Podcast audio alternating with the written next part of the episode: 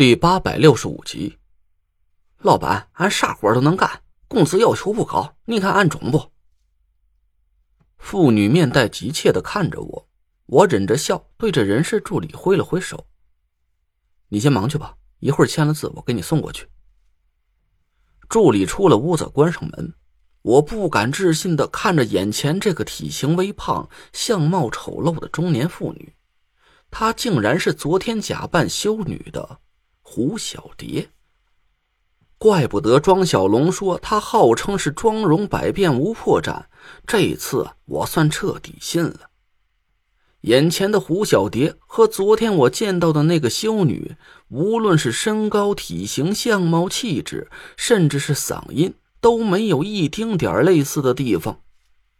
而且最难得的是，胡小蝶的装扮非常自然。我仔细看了他半天，竟然一点化过妆的痕迹都没发现。要不是他主动对我表明身份，打死我也想不到他俩竟然会是同一个人假扮的。厉害呀！行，我看你中。厉害呀！行，我看你中。我对胡小蝶翘了个大拇指，他笑了起来。谢谢老板，以后啊，俺就跟您混了。我让他给逗笑了，我转了转眼珠子，提高了声音喊了一句：“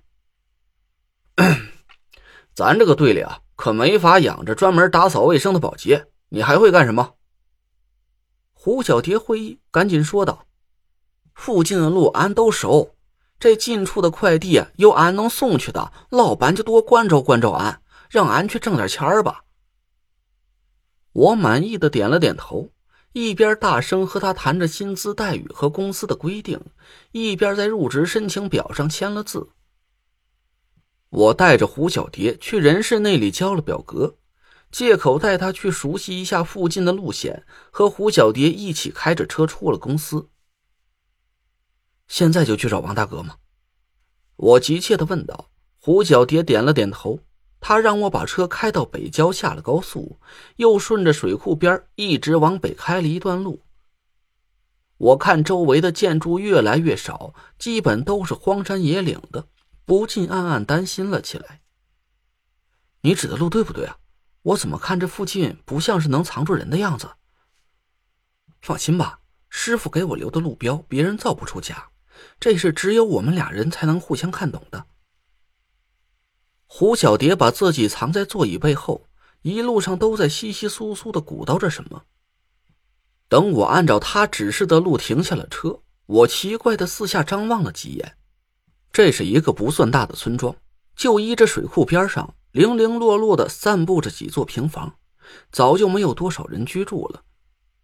村子里荒凉的简直可以用破败来形容，有几户的墙头上竟然还长着一尺多高的杂草。除了偶尔传来的几声狗叫，就没有其他的动静了。不是，你的意思是张前辈和王大哥都在这儿？我靠，你谁啊？你你你什么时候爬我车上的？我一边说话一边转过身子，突然一个陌生的年轻女子出现在我眼前，把我给吓得一声就叫了起来。女人扑哧一声就笑了起来，我这才反应过来。我去，你又换装了，手脚真够麻利的。哎，我说，下次你好歹和我打个招呼好吗？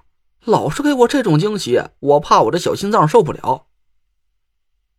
胡小蝶笑了笑，指着村庄里的一个方向。昨天我已经打探清楚了，师傅就在那个院子里。他暂时还没找到张天尊的踪迹，但从张天尊几天前留在这里的标记上看。他应该是被藏在了这附近。我凝神看了看，胡小蝶指向的是一座看起来相对整洁一点的院落，面积挺大，看起来啊，光院子就足有几百个平方，东西北三个方向盖了几间两层的楼房。我慢慢的释放出一道神识，朝着院落的方向小心的试探了过去，突然吃了一惊，我我靠！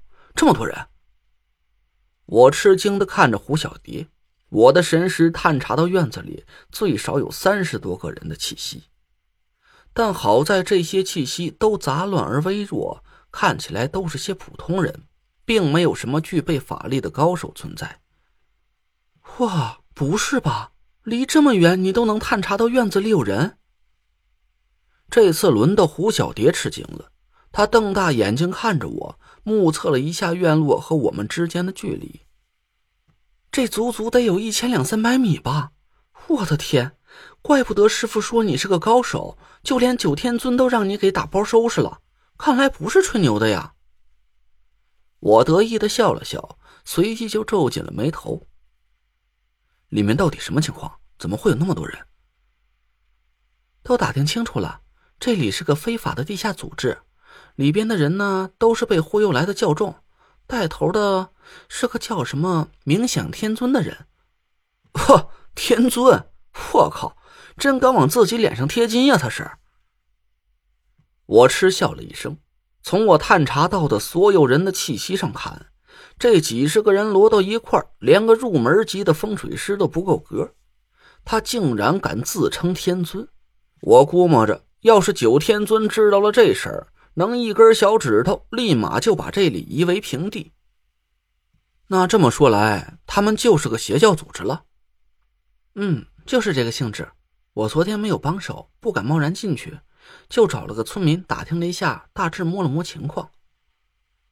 胡小蝶一边说，一边换到了副驾驶的位置上。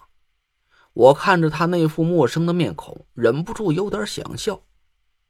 他已经变成了一个二十四五岁的村姑模样，浓眉大眼，皮肤黝黑，颧骨上还带着两抹红丢丢的晒痕，和皲裂的皮肤互相映衬，相得益彰。他也不知道是从哪儿弄了一件半新不旧的红底儿白点的短袖小袄，穿着一条黑布裤子，那模样活像是刚从地里干完活的农家小媳妇儿。胡小蝶从包里掏出一个化妆盒，朝我脸上看了看。嗯，这脸型、这气质，都不用怎么化妆，就像个土包子。闭眼。不是，你说啥呢？胡小蝶拿起一个颜色很重的粉饼，劈头就朝我脸上怼了过来。我赶紧闭上眼和嘴巴，任由他在我脸上鼓捣了一通。几分钟以后。胡小蝶笑着让我睁开眼，指了指观后镜。我朝镜子里一看，一下子就呆住了。我去，这还是我自己吗？观后镜里出现了一个二十七八岁的男人的脸，皮肤粗糙干燥，肤色和胡小蝶如出一辙。那两条囧眉毛啊，喜感十足。消瘦的脸庞上满是稀稀拉拉的胡子茬。呵，得。这下村夫村姑都齐了，你这是打算混进去，跟他们一起加入邪教啊？我笑得肚子都疼了。胡小蝶翻出一套脏兮兮的汗衫裤子扔给我，说：“对喽，不入虎穴焉得虎子，赶紧换上，咱俩这就智取威虎山去。”我笑着把衣服换好，和胡小蝶一起下了车，朝着那座院子的方向走了过去。哎，你俩干什么的？还没等我说话，耳边突然传来了一道粗糙的嗓音。